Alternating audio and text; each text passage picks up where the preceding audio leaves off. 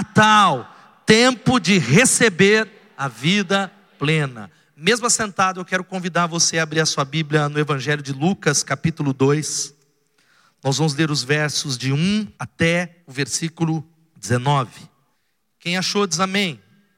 Eu creio que Deus tem uma palavra para o seu coração. Abra a mente, o coração sem reservas nessa noite. Abra o coração nessa noite que antecede o Natal.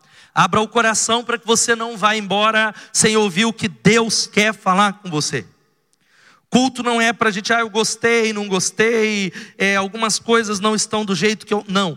Culto é para oferecer algo para Deus, mas para receber a voz e a palavra dele. Diz assim a palavra de Deus.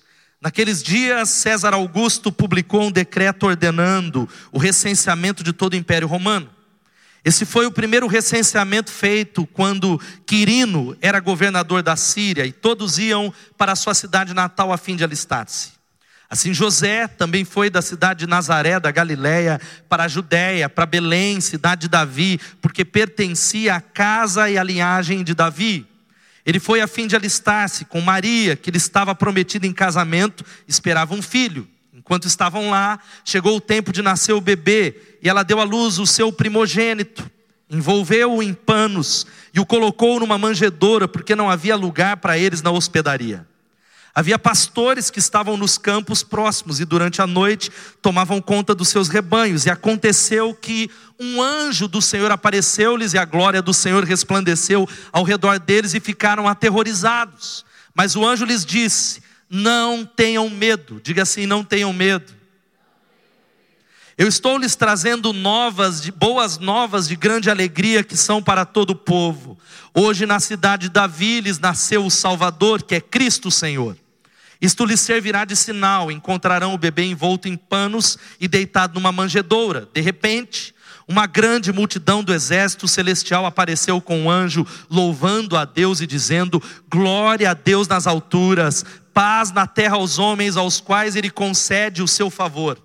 Quando os anjos os deixaram e foram para os céus, os pastores disseram uns aos outros: Vamos a Belém e vejamos isso que aconteceu e que o Senhor nos deu a conhecer. Então correram para lá, encontraram Maria e José e o bebê, e o bebê deitado na manjedoura. Depois de o verem, contaram a todos o que lhes fora dito a respeito daquele menino.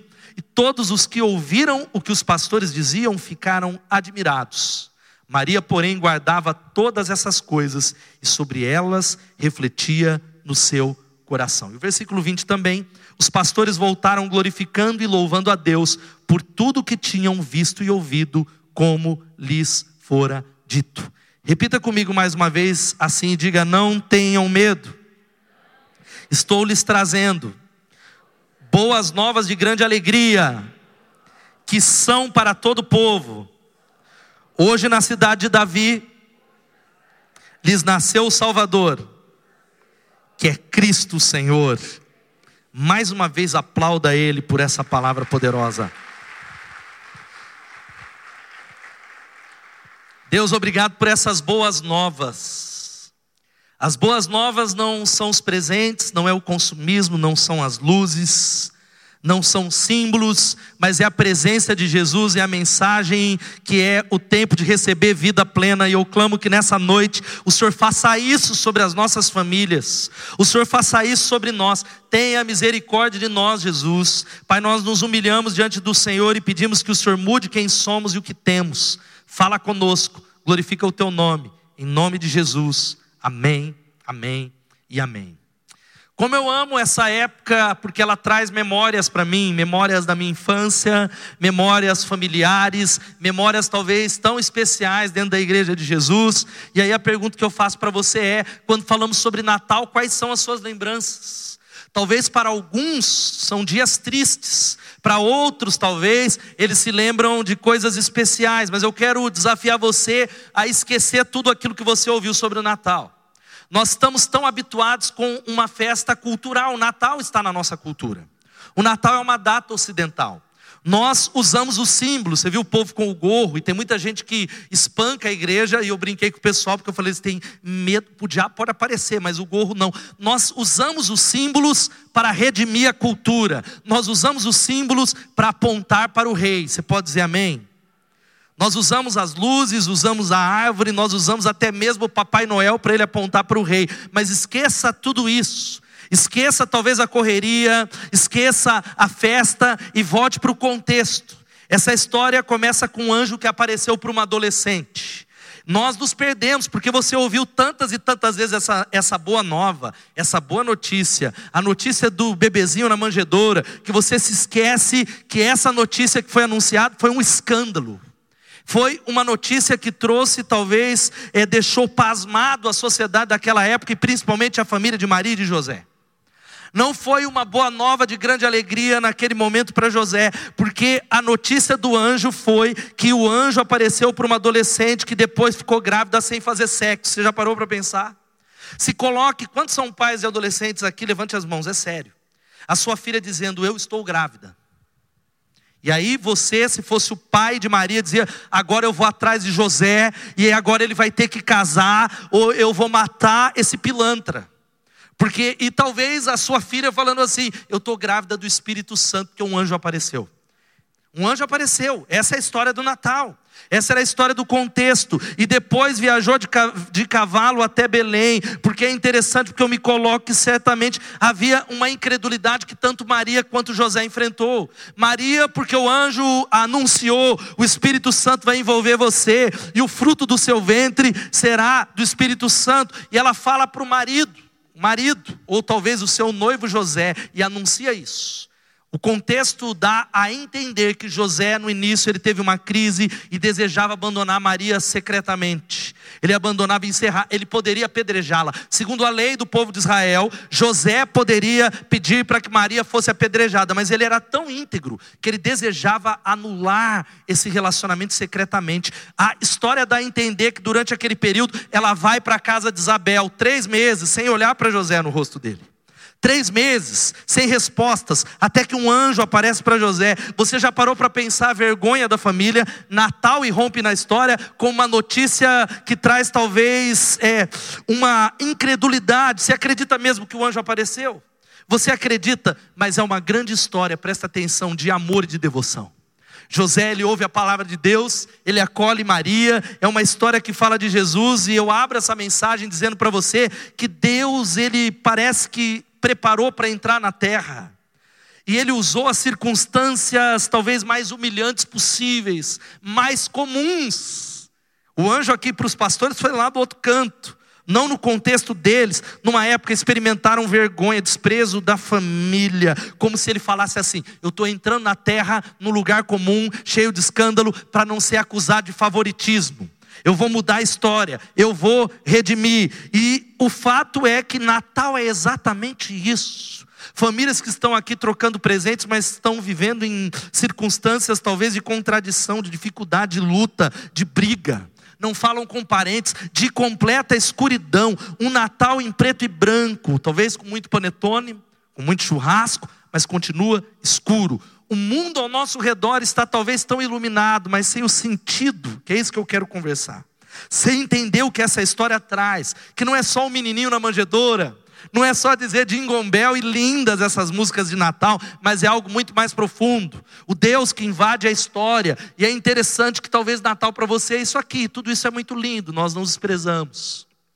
Nós redimimos, nós falamos, são luzes, mas o anúncio do Natal, eu quero que você leia comigo Lucas capítulo 1, de 76 e o versículo 79. Vamos ler todos juntos? E você, menino, será chamado profeta do Altíssimo, para brilhar sobre aqueles que estão vivendo nas trevas e na sombra da morte, e guiar os nossos pés no caminho da paz. Ei, meu irmão, olha aqui para mim, você que está acompanhando, esse anúncio sobre o que Jesus veio fazer nunca foi tão contemporâneo, nunca foi tão atual, porque vale para hoje, não foi para dois mil anos atrás. A Bíblia diz que esse menino seria chamado profeta do Altíssimo para brilhar sobre aqueles que estão vivendo nas trevas e na sombra da morte e guiar os nossos pés, o meu e o seu, no caminho da paz.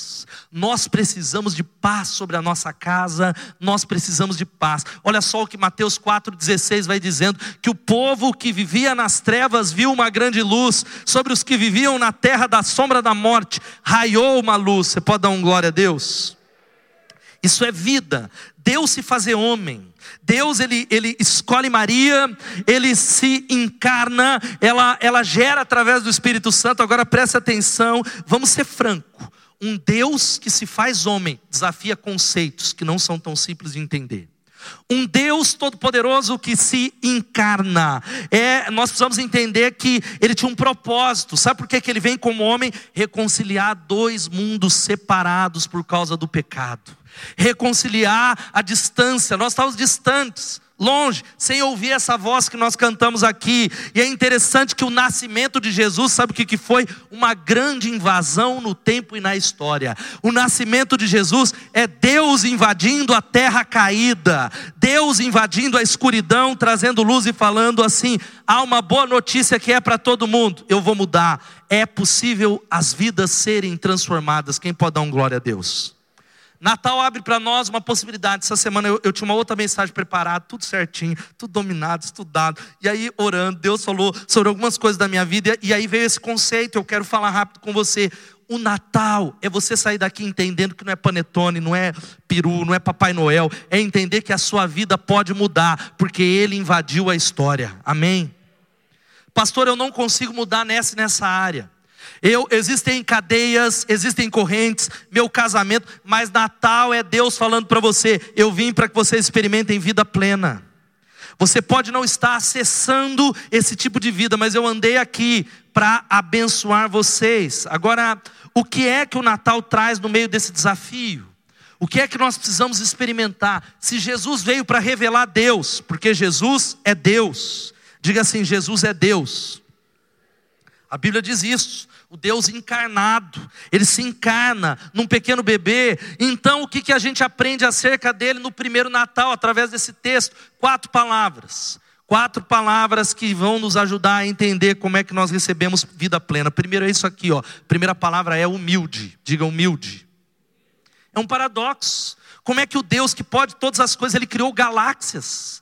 Ele tem poder, ele é o Deus do impossível. O, a terra é um planetinha desse tamanho que ele escolheu, ele nos criou, mas um Deus que, com o poder da palavra, criou esse mundo grande. Ele é um paradoxo, um Deus humilde.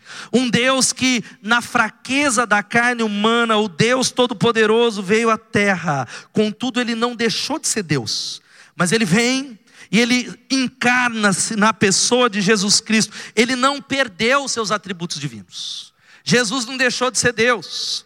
Jesus não era menos Deus. Jesus não era um Deus como porta dos fundos tentando pintar aí um Deus, ah, menos Deus, não, mas preste atenção. Ele simplesmente deixou os deixou esses atributos de lado por um tempo. Os teólogos chamam isso, sabe do que? Kenoses. A Bíblia diz lá em Filipenses que ele se esvaziou.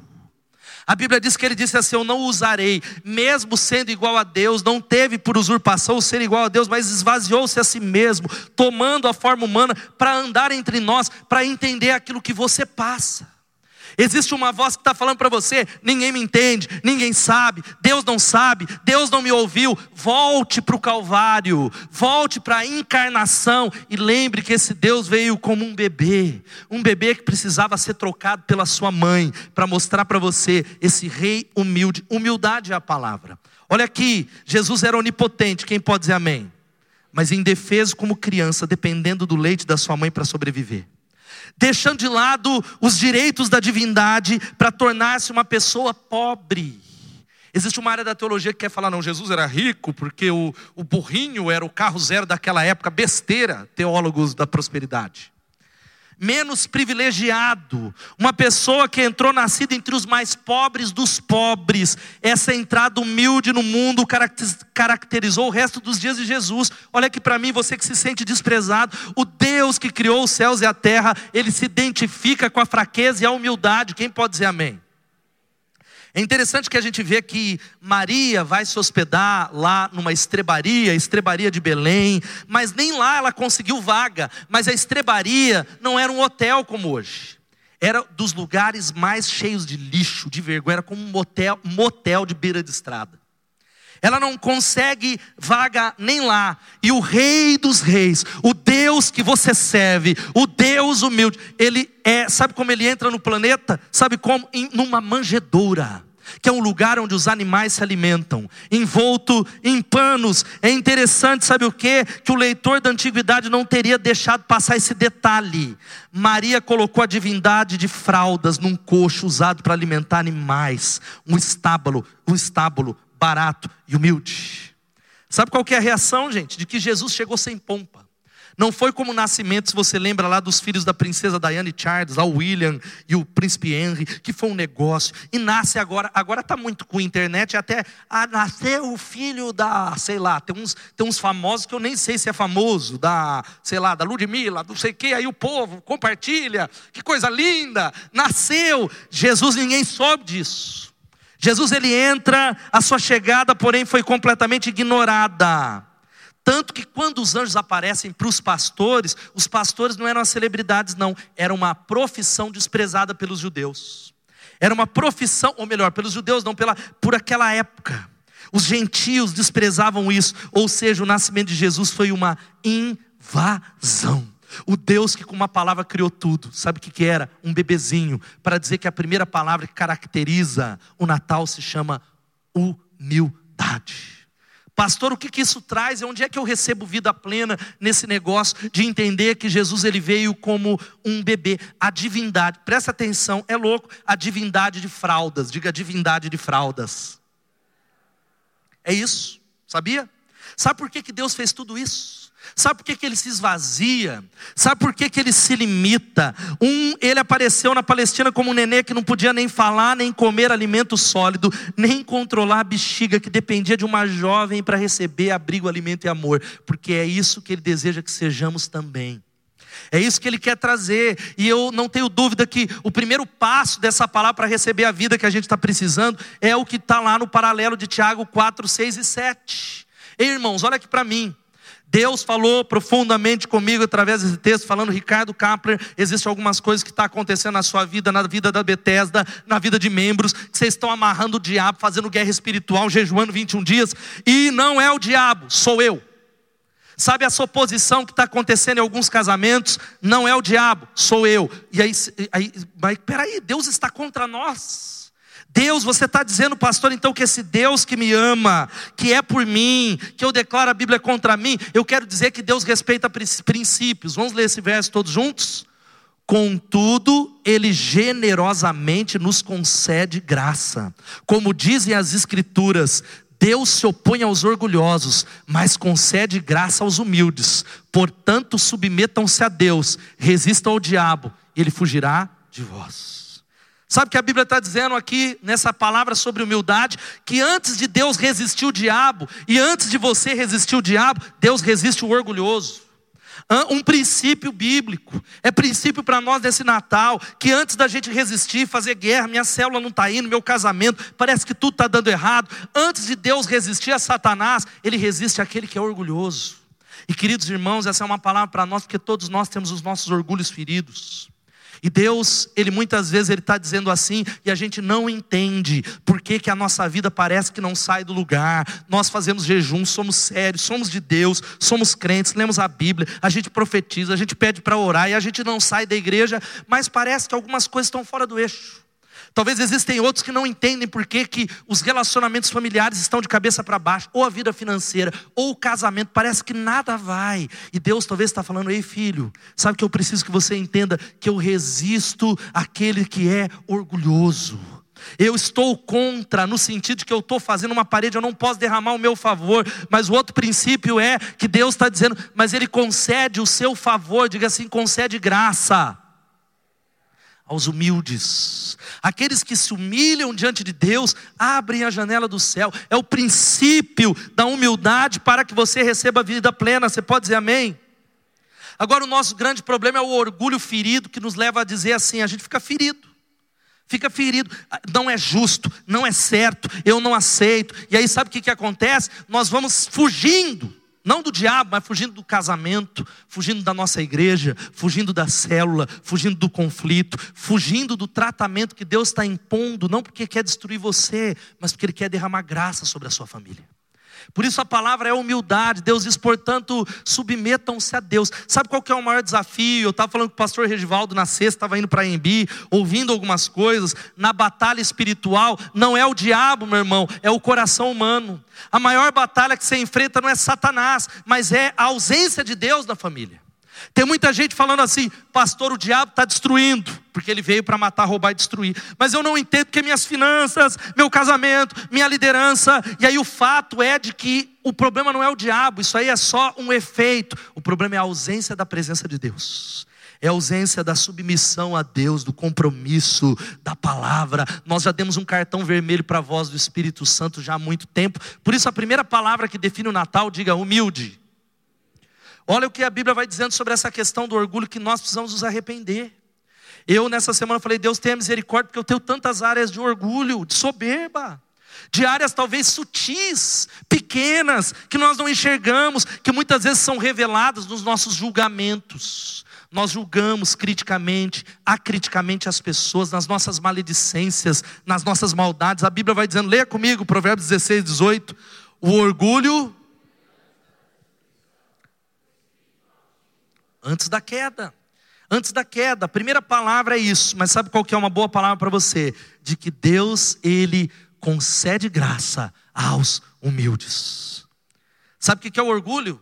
É eu ficar fechado com o meu problema e eu não procurar ajuda. Sabe o que é o orgulho? Eu falar, eu não vou procurar ajuda do meu casamento porque ninguém tem nada a ver com isso. É orgulho. E Deus ele resiste aos orgulhosos. Por que, que nós não falamos? O que, que vão pensar de mim? O que, que tem a ver comigo? Deus, ele resiste, ele se opõe aos orgulhosos, mas concede graça aos humildes. Submetam-se a Deus, resistam ao diabo e ele o caminho é se humilhar diante do Senhor. Segunda palavra, sabe qual que é? É essa aqui que vai aparecer na tela. Acessível, diga acessível. Primeiro é a palavra humilde, segundo Deus que nós servimos é um Deus acessível, é um Deus próximo. É por isso que no anúncio para Maria em Mateus, ele diz, olha, e darão o seu nome Jesus. O nome dele será Emanuel, que quer dizer que quer dizer o quê? Deus conosco, Deus que está perto, Deus que anda entre nós, Deus que te entende, Deus que te ama, Deus que chora com você, Deus, por isso que o melhor do que Deus conosco é Deus em nós, e se chama presença, contágio. É isso que o Natal trouxe para você experimentar. Quem pode dizer amém? Pastor, eu não estou experimentando, isso é um ponto, mas é para você, é o presente de Deus para você, para mim e para você, você que nos visita e acompanha essa mensagem, é para nós. Ele disse assim: Olha, eu sou um Deus próximo, eu sou um Deus que estou perto. É por isso que a Bíblia diz: Olha aqui para mim, que ele pode parecer distante, mas o Salmo 139 diz: Para onde poderia eu escapar do teu espírito? Para onde eu poderia fugir da tua presença? Se eu subir aos céus, lá está. Se eu fizer a minha cama na sepultura, também está lá. Se eu subir com as asas da alvorada e morar na extremidade do mar, mesmo ali a tua mão direita me guiará e me susterá. As trevas e a luz é a mesma coisa. Eu tenho visto gente falando agora, eu vou sair de perto de Deus. Eu vou sair de perto, e aí nós começamos a caminhar por um caminho de destruição, e nós vamos para longe, a gente não quer saber da palavra de Deus, de crente, eu não quero ver mais crente, mas não adianta, Deus está lá. Quem pode dar um glória a Deus? Eu lembro de uma história do livro Pode Falar, Senhor, que eu estou ouvindo. A história da Jocum, Lauren Cunningham. Dos melhores livros que eu li sobre a voz de Deus, que fala do início da Jocum. E o Lauren conta sobre um missionário, um homem de Deus, que trabalhava naquela missão. E ele fez uma diferença tão grande. Ele ganhou almas para Jesus. Mas aos poucos, por causa de problemas que aconteceram na vida dele, ele foi se afastando. Ele foi deixando, ele abandonou seus compromissos, ele foi deixando lá a liderança. Aí ele vinha só no culto, e aí ele começou a vir de 15 em 15 dias, e aí ele foi indo embora num caminho, numa espiral descendente, de tal maneira que ele se afastou da casa de Deus. E a história, ele vai contando isso, que aquele homem, ele foi para o fundo do poço, para os prostíbulos e para os bares. E parecia que o Espírito Santo perseguia, não para destruí-lo, mas chamando com a sua doce voz, e ele tapando aquela voz. E aquele homem conta que o ponto máximo foi quando ele estava num prostíbulo para talvez sair com uma prostituta, e aquela prostituta começou a falar do amor de Deus para ele. Falando, eu era afastada da igreja. E aquele homem começou a enlouquecer e saiu gritando naquela boate, falando assim: larga do meu pé, Deus. Mas conta a história que ele voltou para os braços de Deus, porque Deus ele está próximo de você, querido. E talvez a vida mais miserável são daqueles que receberam as boas novas. Mas talvez estão indo procurar a razão no lugar que não preenche. Agora olha aqui para mim, essa palavra, uma das coisas mais desconfortáveis que tem ao ser humano é a solidão, não é? Solidão. Se pudéssemos ver o que passa dentro de alguém, talvez você, ei, você que está aqui, você talvez diria assim: me sinto só, cercado de gente casado. Seu marido te ama, mas talvez você falaria: Eu me sinto só, ninguém me entende, ninguém sabe aquilo que está dentro do meu coração, eu sinto um vazio. Todos nós aqui já passamos por isso e sabemos do que se trata. Quem já passou por isso aqui? Só eu. Aí tem marido que faz levantar a mão e vai dar treta em casa, que a mulher, como é? Como assim? Né, mulher é uma, né? Como assim? Perguntei hoje para você como que você estava, aí todo mundo já passou. É isso. Agora eu quero dizer para você ter uma ideia. Eu não sei como você se sente, mas nós podemos estar com alguém, orar e chorar com eles, mas no fundo nós ansiamos alguém que nos compreenda perfeitamente. Seu marido não é essa pessoa, irmã. Sua mulher não é. Quantos aqui casados falam é verdade? Eu já tenho essa impressão que minha mulher não me compreende. Mulheres, quem pode dizer não é briga, não meu marido não me compreende tudo, às vezes eu estou 20 anos casado, né? Mesma coisa. Nós ansiamos por alguém que nos entenda perfeitamente. Nós ansiamos por alguém, e aí qual que é o erro? O erro é que nós trocamos de casamento achando que um novo relacionamento nós vamos encontrar alguém que nos entenda perfeitamente. Não vai acontecer. Um novo namoro, uma nova igreja, uma nova amizade, mas eu quero dizer para você que essa pessoa que te entende perfeitamente, ela existe. Ela se chama Jesus Cristo. Quem pode dar um glória a Deus? Pastor, como é que eu sei isso? Nós sabemos por causa de um texto da palavra de Deus que eu queria que você lesse comigo, que está aqui. Vamos ler? Portanto, visto que temos um grande sumo sacerdote que adentrou os céus, Jesus, o Filho de Deus, apeguemos-nos com toda a firmeza à fé que professamos, pois não temos um sumo sacerdote que não possa compadecer-se das nossas fraquezas mas sim alguém que, como nós, passou por todo tipo de tentação, porém sem pecado. Assim sendo, aproximemo-nos do trono da graça com toda confiança, a fim de recebermos misericórdia e encontrarmos graça que nos ajude no momento da necessidade. Aplauda Ele por essa palavra. Olha aqui para mim, filho. Portanto, você não tem, o seu pastor não te entende, o seu líder não te entende, as pessoas não te entendem, mas você tem um sumo sacerdote acessível e próximo, que a Bíblia diz que, sabe que a Bíblia diz que ele consegue se compadecer por uma simples razão, ele passou por todo tipo de tentação. Por isso, quando você diz, ninguém me entende, como Jesus, porque Ele sabe exatamente como você se sente. Ele passou e venceu. E a Bíblia diz que nós podemos encontrar graça, graça que nos ajuda no momento da necessidade. Quantos podem dizer glória a Deus por isso? Sabe qual é a boa palavra? Sabe por que, que ele é próximo? Porque no princípio era aquele que é a palavra, ele estava com Deus e era Deus. Aquele que é a palavra tornou-se carne e viveu entre nós. Vimos a sua glória, glória como do unigênito vindo do Pai, cheio de graça e de verdade. Este é o Deus que veio para se encarnar e se fazer próximo. Sabe qual é a boa notícia para nós que você precisa entender? É essa. Eu sou grande demais. Vamos falar. Quem tem aquário aqui? Levanta a mão, aquário aquário? Ninguém? O povo não gosta de peixe, dá trabalho, né? Gastar, hoje lá dois. Mas tudo bem, pegue o seu animal, um hamster ou até mesmo um gato. Eu sou grande demais para um peixe. Um ser humano se transformando em peixe. Se você pudesse transformar em peixe para entrar lá e interagir com o seu peixe no aquário, presta atenção, não é nada comparado a um Deus que se transforma em homem. Você está entendendo a comparação? Se você pudesse se transformar num peixinho E ali, sei lá, esse peixe, sei lá, não é nada comparado com um Deus que se tornou um homem.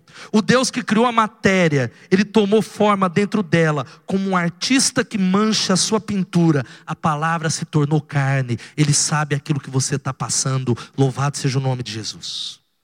Ele conhece, ele sabe, por isso que está esse desenho aqui, ó, que era isso. Saiu lá, ó, tá a distância.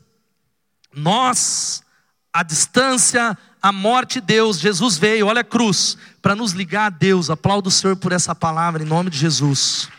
Terceira e penúltima palavra, sabe qual é a palavra que você precisa entender? É essa. A palavra oprimido, diga oprimido. Essa é uma palavra forte, pesada, usada para vítimas da injustiça.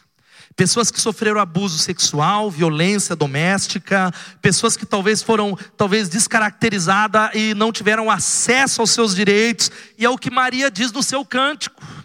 Maria diz que ele derrubou os poderosos e levantou os humildes. Deus é aquele que olha e ele veio para sofrer. É aquele, o Salvador que foi profetizado lá em Isaías. É o servo sofredor.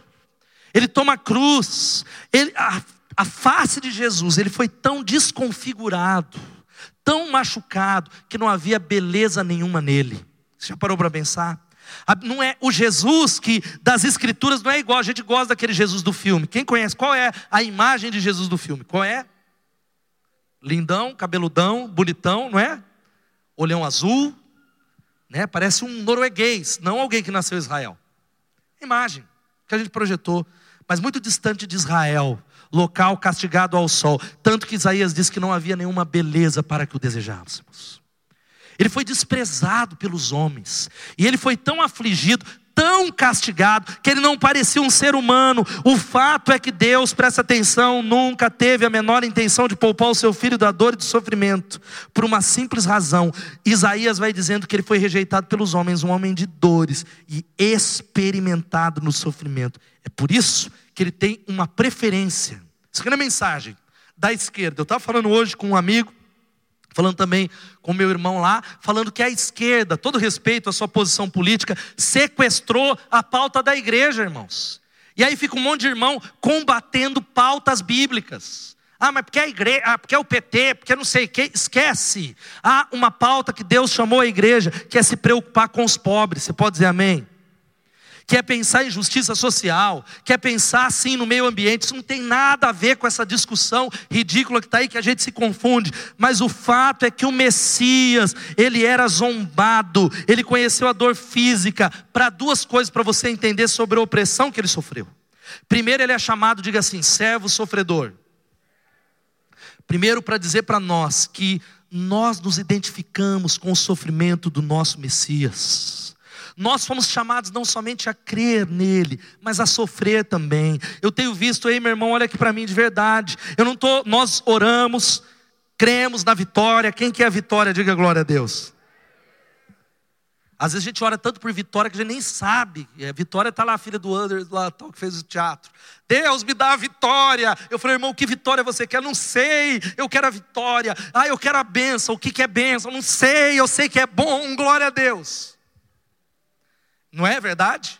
É aquela história, né? Melhor algo que autoajuda do que algo que auto atrapalha. Mas eu quero dizer para você que o chamado do Evangelho é para tomar a cruz.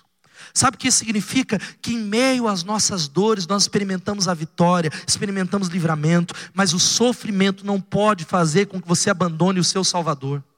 O sofrimento não pode fazer você achar que esse Deus esqueceu você.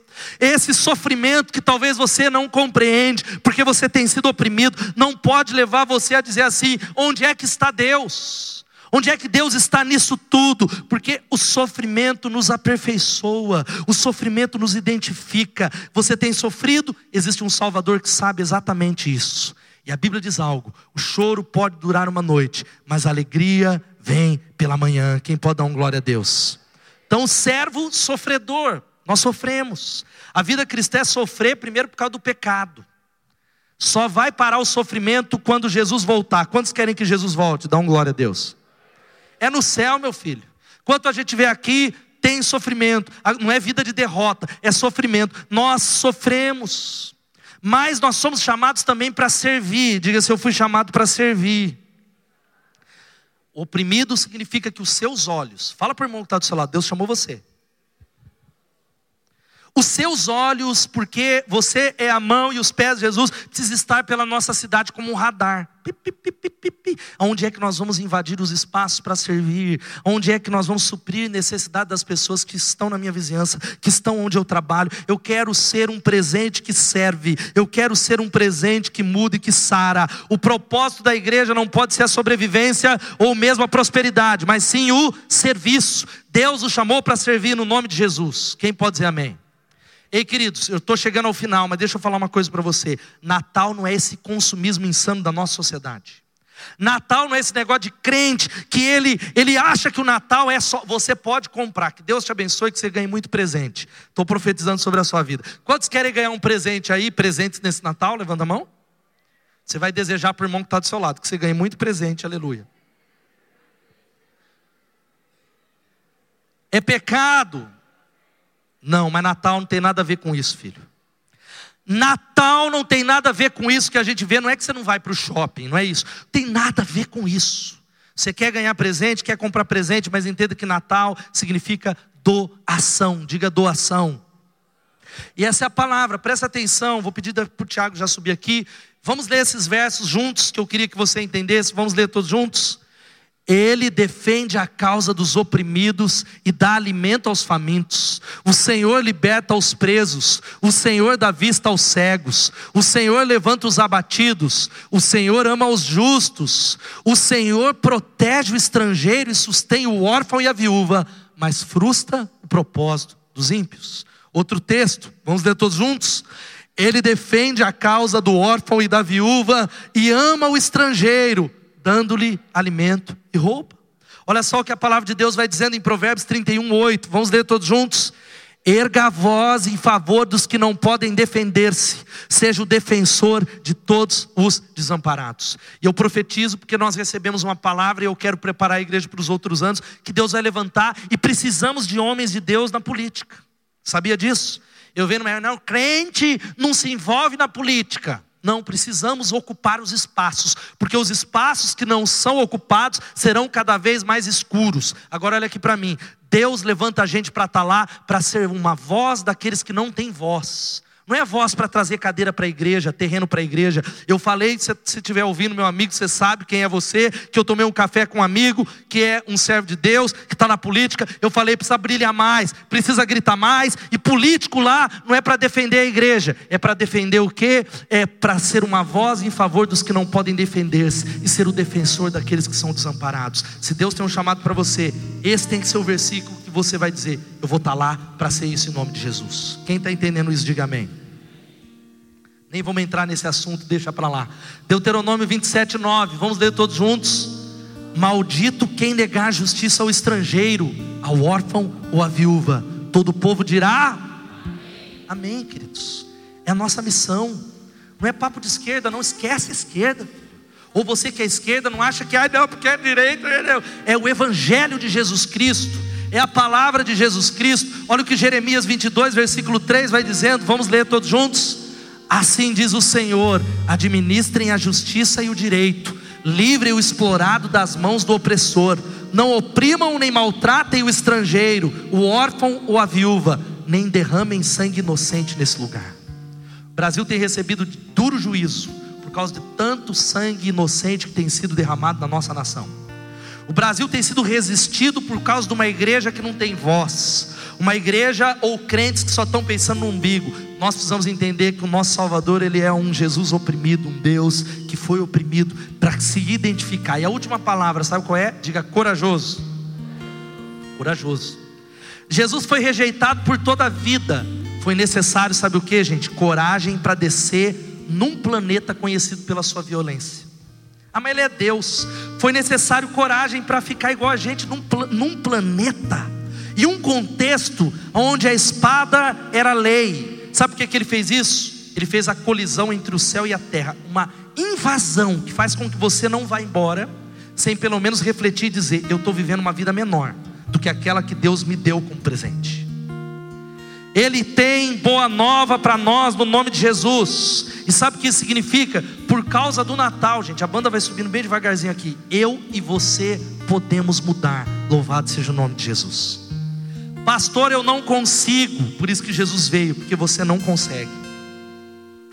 Pastor, eu não consigo me libertar da pornografia, eu não consigo restaurar meu casamento, eu não consigo nem ler a Bíblia, nem orar todo dia. É por isso que Jesus veio, porque nós não conseguimos. Ele veio para viver essa vida perfeita e dizer: Eu vou enchê-lo com o Espírito Santo. Mas sabe como é que você vai acessar isso? Através da rendição, através de você se render, ouvindo a voz dele dizer: Deus, eu desisto, eu me rendo e eu creio naquilo que o Senhor vai começar a fazer de dentro para fora.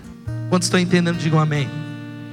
Agora, qual que é o nosso problema, gente? Eu fecho essa palavra dizendo que por causa dessa invasão do bebê, da divindade de fraldas, sabe essa área que você já está tentando faz cinco anos? Você pode mudar por causa do poder dele. Dá um glória a Deus. Essa área que você está amarrado há dez anos, ele veio invadir para dizer: olha, vocês já não estão debaixo da lei, mas debaixo da graça, por isso o pecado não os dominará, por causa daquilo que eu realizei na cruz do Calvário. Há poder e a graça para aqueles que reconhecem isso e creem no sacrifício de Jesus. Agora nós precisamos entender que Evangelho é boas novas e não bons conselhos. Eu falei isso no ano passado. Sabe o que significa? Que conselho é uma recomendação do que você deve fazer. Igreja Batista Bethesda. Presta atenção. E aí você vê, o pastor fala: quantos gostam de conselhos? Nós precisamos de conselhos. Levanta a mão, quem gosta? Bons conselhos. Mas bons conselhos não muda de dentro para fora. Conselho é recomendação. Faça isso, faça aquilo, faça aquilo e faça aquilo. Você vai melhorar. Passos para melhorar a sua vida. Conselho é joia. Conselho é legal. Agora, novas são relatos de algo que já foi feito. Sabe qual que é a diferença? É isso aqui, ó. Conselho diz que cabe a você agir. As novas dizem que outra pessoa agiu no seu lugar. Louvado seja o nome do Senhor. Você está entendendo qual que é a boa notícia? Evangelho, evangelion quer dizer, evangelho quer dizer boas novas, boa notícia. Sabe qual que é a boa notícia? A boa notícia não é só tenta agir e faz isso, vem para cá, se esforça para vencer o pecado, e aí você falou, já tentei, eu não consigo. Esse é conselho, você vai ter que agir. Agora, as boas novas, alguém agiu no seu lugar e completou essa obra que vai satisfazer o coração de Deus. Então, glória a Deus. A boa nova é que ele diz assim: olha que interessante, o anjo diz: não tenha medo. Ei, meu irmão, não tenha medo. Não tenha medo, é o chamado de Jesus. Necessário é nascer de novo. Necessário é a primeira palavra do Evangelho. Sabe qual é a primeira palavra do Evangelho? Olha aqui para mim, se você não ouviu nada que eu preguei. A primeira palavra do Evangelho é que nós iniciamos por ela e continuamos com ela todos os dias. Se chama arrependimento. É por isso que ele diz: arrependam-se porque é chegado a vocês o reino de Deus. Arrependam-se. Sabe como é que nós nos arrependemos? A vida cristã é de fé em fé. Não tenham medo, estou lhes trazendo boas novas de grande alegria, que são para todo o povo. Hoje, na cidade de Davi, lhes nasceu o Salvador, que é Cristo Senhor. Aplauda Ele por essa palavra. Agora, pastor, o Max Lucado ele diz algo poderoso. A gente vai fechar essa mensagem consagrando a nossa vida a Deus. Vamos cantar a tua voz mais uma vez. Encerramos. Jesus não vem com uma lista de coisas para você fazer, não. Mas com uma lista de coisas que ele já fez e vai fazer. Jesus carrega os fardos. Ele não aumenta, filho, em nome de Jesus. Se você está carregando fardo nessa noite, e talvez você esteja carregando muito, Jesus está chamando você para depositar nos pés dele e falar: Deus, eu não suporto, mas o Senhor está falando: vinde a mim, todos vós que estáis cansados e sobrecarregados, e eu vos aliviarei. Tome sobre mim o meu jugo, que é leve, traga aos pés de Jesus. Se você fala, mas eu não aguento, esse ano foi difícil, Jesus está falando: traga para mim esses fardos. Eu não pedi para você carregar, Ele não vem com uma listinha. E sabe o que é o nosso Natal? É receber, celebrar e repartir. Vamos falar isso todos juntos? Nosso Natal é. Vamos falar juntos todos? Nosso Natal é. Eu senti firmeza nesse, nessa fala sua. Nosso Natal é receber. Tem que ser uma boa nova, irmão. É igual o gol do Liverpool ontem que eu quase pulei a janela e glória, aleluia e tal. Ah! Todo respeito aos meus irmãos flamenguistas. Irmão, deixa eu abrir um parênteses que a Elô falou assim para mim: Você para que você vai perder ovelha. Você vai perder pessoas. Mas a vingança, eu vou vir aqui no altar, Deus me perdoa pela vingança. Mas irmão, tem que aguentar, né? Eu fui zoado esse ano inteiro, deixa um dia, louvado seja Deus. Mas vamos falar, nosso Natal é receber, celebrar e repartir, vamos lá? Nosso Natal é receber, celebrar e repartir. Aplaudo o Senhor por essa palavra. Eu fecho essa palavra e nós vamos cantar e terminar esse tempo, sabe fazendo o quê? Entregando, desafiar você ao arrependimento diante de Deus. Sabe o que é arrependimento? Olhar para você e falar, mas eu estou todo amarrado, eu não consigo, eu já tentei, eu tentei, mas nessa noite eu entendi que eu estou entregando esses fardos para Jesus, falando, Jesus faz alguma coisa, eu confio na sua obra. Eu confio naquilo que o Senhor já fez. A fé para a salvação eterna é um ato de crer. A fé para a vida diária é um ato de exercitar essa fé, quantas vezes seja necessária. Quantas vezes seja necessária, você vem ao altar entregar confessar e crer e renovar o discipulado e falar: Eu creio no Evangelho, eu creio na palavra. Fique de pé no seu lugar.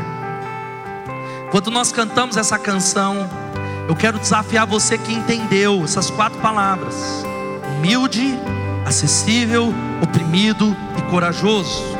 A humildade que é a nossa marca o entendimento de que Deus ele veio para que você possa se relacionar com Ele, o entendimento que Ele quer que você sirva, que Ele entende a sua dor, e o entendimento que a coragem dele abre caminho para as boas novas. Você entende isso e diz: Eu quero receber vida plena, eu me rendo ao Senhor. Eu preciso entregar para Ele nessa noite. Eu estou tomando essa decisão de pedir a Ele, de clamar a Ele humildemente. Eu me arrependo diante dele. Quando cantamos, você sai do seu lugar e vem aqui simbolicamente. Talvez, presta atenção, não é ouvir aqui, porque eu sei que tem gente que vinha tanto que não quer nem vir mais. Que falou, pastor, eu já vim tanto que eu vou lá de novo. Não é ouvir aqui, mas ouvir aqui é um ato visível e físico. Porque também tem o outro lado. Gente que nunca veio aqui, porque não, não adianta. O que importa é o meu coração. Talvez para alguns, só o fato de sair da cadeira já é um ato de fé. Só o de sair a dizer, Deus, eu estou me humilhando diante do Senhor, que eu não estou nem aí com o que os outros pensem. Que eu sei, eu não sou pastor a vida toda. Eu era adolescente, irmãos. Eu recebi Jesus uma vez só, mas tinha apelo para santificação. Eu vinha comer poeira no altar, eu ia quantas vezes fosse necessário, e não estava nem aí porque sabe qual era o pensamento? Ixi, e se o irmão pensar que eu estou com pecado cabeludo? E vou achar que eu estou aí, então vou ficar aqui na minha. Sabe qual o resultado? O nome diz: Deus resiste aos orgulhosos, mas Ele dá graça aos humildes. Quando nós cantamos, se Deus falou com você e você precisa de intercessão, sai do seu lugar e vem aqui em nome de Jesus. Vamos adorar a Ele. Vem receber, vem clamar ao Senhor. Aleluia.